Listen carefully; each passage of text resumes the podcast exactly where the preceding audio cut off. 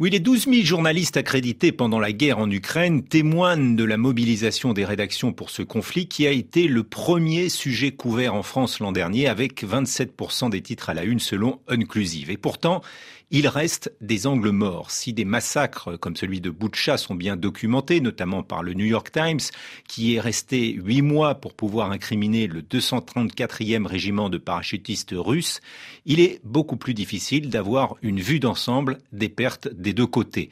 L'état-major norvégien parle de 180 000 blessés et tués côté russe contre 100 000 Ukrainiens.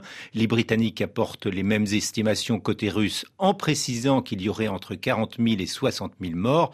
Mais Kiev parle aussi de 800 soldats russes tués par jour, ce qui amène le Figaro à parler d'un impossible décompte pour les deux camps. La propagande est aussi active. Du côté du Kremlin, l'invasion est d'abord euphémisée sous le terme d'opération militaire spéciale et justifiée par le mensonge de la nazification de l'Ukraine. Les usines à trolls d'Evgeny Prigogine prennent le relais pour fabriquer un récit à grand renfort d'images manipulées ou de contestation des crimes. Si la Russie se déploie dans les infox, l'Ukraine mise davantage sur la communication avec un chef d'État qui va sur le front et redonne courage. Zelensky se rend à Washington ou à Bruxelles et envoie des vidéos à Strasbourg, mais aussi à Cannes pour le festival de cinéma ou de la publicité.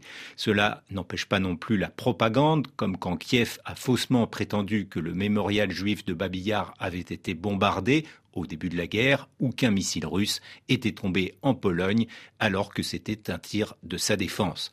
De plus, il est aujourd'hui difficile de voir la guerre côté russe.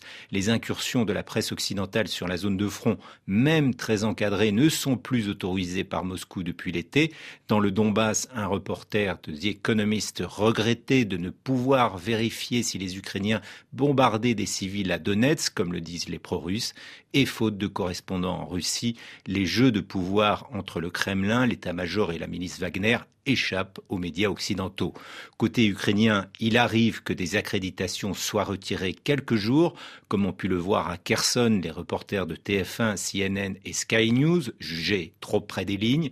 Bien sûr, il y a là aussi de la propagande, mais il ne faut jamais oublier qu'il y a un envahisseur et un envahi.